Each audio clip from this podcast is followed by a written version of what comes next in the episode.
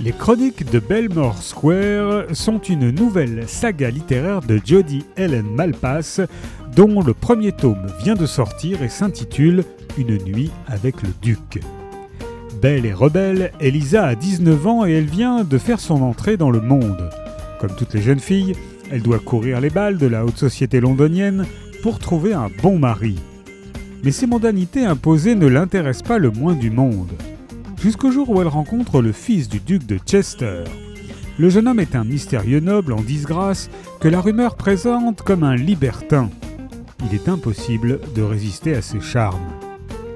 Mais réalise qu'on ne va pas la laisser choisir son mari et que tout est déjà arrangé, d'autant que l'avenir et la fortune de la famille Melrose dépendent de son mariage.